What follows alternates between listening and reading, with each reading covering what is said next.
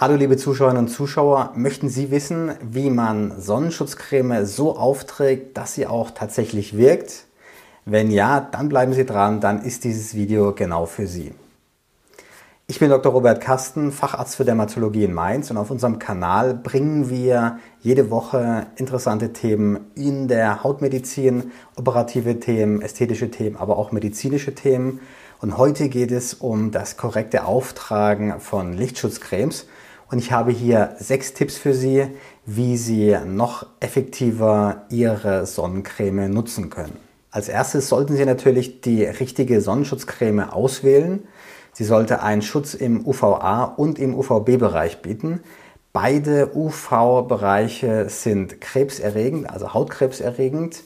UVB macht vor allem den Sonnenbrand. UVA macht zwar die Hautbräunung, aber auch eine Hautalterung, weil es tiefer in die Haut eindringt. Meistens ist es so, dass auf der Verpackung der Schutz im UVB-Bereich angegeben wird, also beispielsweise ein Lichtschutzfaktor von 50 schützt 50 mal stärker, als wenn man keinen Lichtschutz aufträgt im UVB-Bereich und der UVA-Bereich ist meistens deutlich kleiner, oft wird er auch gar nicht angegeben und das ist auch der Grund, weshalb man trotz einer Sonnencreme, die man aufträgt, auch eine Hautbräunung erreichen kann, weil die UVA-Strahlen, die für die Hautbräunung verantwortlich sind, trotzdem mehr durchgelassen werden durch die Lichtschutzcreme als die UVB-Strahlen. Kinder sollten mit einem mineralischen Lichtschutzfaktor eingecremt werden.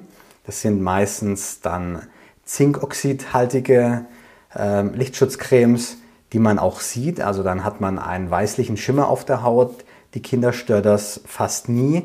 Und man kann natürlich auch gut sehen, ob noch ein Lichtschutz vorhanden ist. Aus kosmetischen Gründen greifen die meisten Erwachsenen dann zu den chemischen Filtern, die nicht wie die mineralischen Filter das Licht reflektieren, sondern die das Licht in Wärmeenergie umwandeln und somit auch neutralisieren bezüglich der Schädlichkeit für die Haut. Am besten man verwendet einen Lichtschutzfaktor zwischen 30 und 50, abhängig davon, wie empfindlich die Haut ist und wie lange man sich in der Sonne aufhalten möchte. Mein zweiter Tipp ist, die Lichtschutzcreme rechtzeitig aufzutragen. Man sollte die chemischen Filter etwa 20 bis 30 Minuten anwenden, bevor man sich der Sonne aussetzt.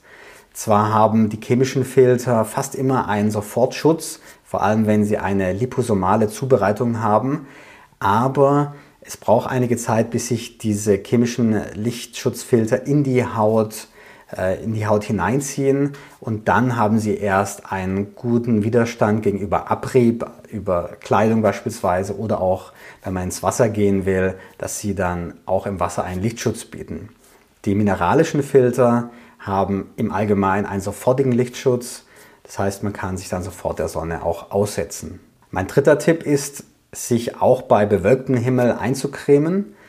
Man kann im Internet sich den UV-Index anschauen. Der wird beispielsweise vom Deutschen Wetterdienst veröffentlicht. Man empfiehlt, dass ab einem UV-Index von 3 ein Lichtschutz angewendet werden sollte. Also checken, auch wenn die Sonne sich hinter den Wolken versteckt, kann es durchaus sein, dass man einen Sonnenbrand bekommt, wenn man keine Lichtschutzcreme oder einen anderen Lichtschutz anwendet. Mein vierter Tipp ist, genug Sonnencreme auf die Haut zu bringen. Und es ist viel mehr, als man jetzt allgemein denkt. Für Kopf und Nacken sollte man beispielsweise die Menge an Lichtschutzcreme einsetzen, die in einen Esslöffel passt. Für den Stamm zwei Esslöffel, also einer vorne, eine hinten. Für die Arme auch jeweils ein Esslöffel und für die Beine sogar vier Esslöffel. Das heißt also, es wird ziemlich viel Lichtschutzcreme verbraucht, aber das ist auch erforderlich, um den Lichtschutzfaktor dann zu erreichen, der auf der Packung angegeben wird. Mein fünfter Tipp ist, keine alte Sonnencreme zu verwenden. Lichtschutzcremes sind Saisonprodukte, das heißt, man kauft sie im Frühjahr und verwendet sie im Frühjahr und Sommer, vielleicht auch im Herbst. Und wenn da noch was übrig ist, dann sollte man es entsorgen und nicht in das nächste Jahr hinüber retten, denn die Lichtschutzfaktoren, vor allem die chemischen, die zersetzen sich und bieten dann keinen richtigen Lichtschutz mehr. Es gab auch eine Untersuchung, die festgestellt hat, dass krebserregende Stoffe in alten Sonnencremes zu finden waren. Darüber hatten wir vor einiger Zeit auch mal ein Video gemacht. Der sechste und fast wichtigste Tipp ist, dass die Anwendung von Sonnencreme nur dritte Wahl ist. Das bedeutet, man sollte eigentlich erstmal versuchen, sich nicht so viel der Sonne auszusetzen. Zwischen 11 und 15 Uhr kommt etwa 50 Prozent der UV-Strahlung auf die Erde. Und wenn man sich die in dieser Zeit nicht im Freien aufhält, also beispielsweise Siesta hält, dann spart man sich natürlich auch sehr viel UV-Schädigung der Haut.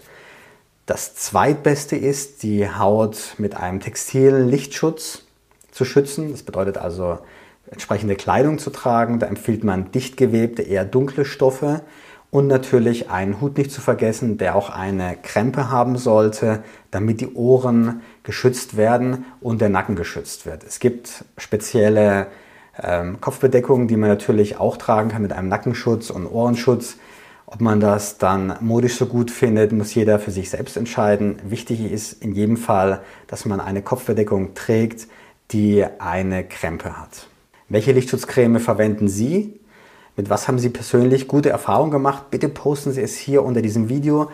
Ich würde mich freuen, von Ihnen zu lesen. Viele Grüße aus Mainz, Ihr Dr. Robert Kasten.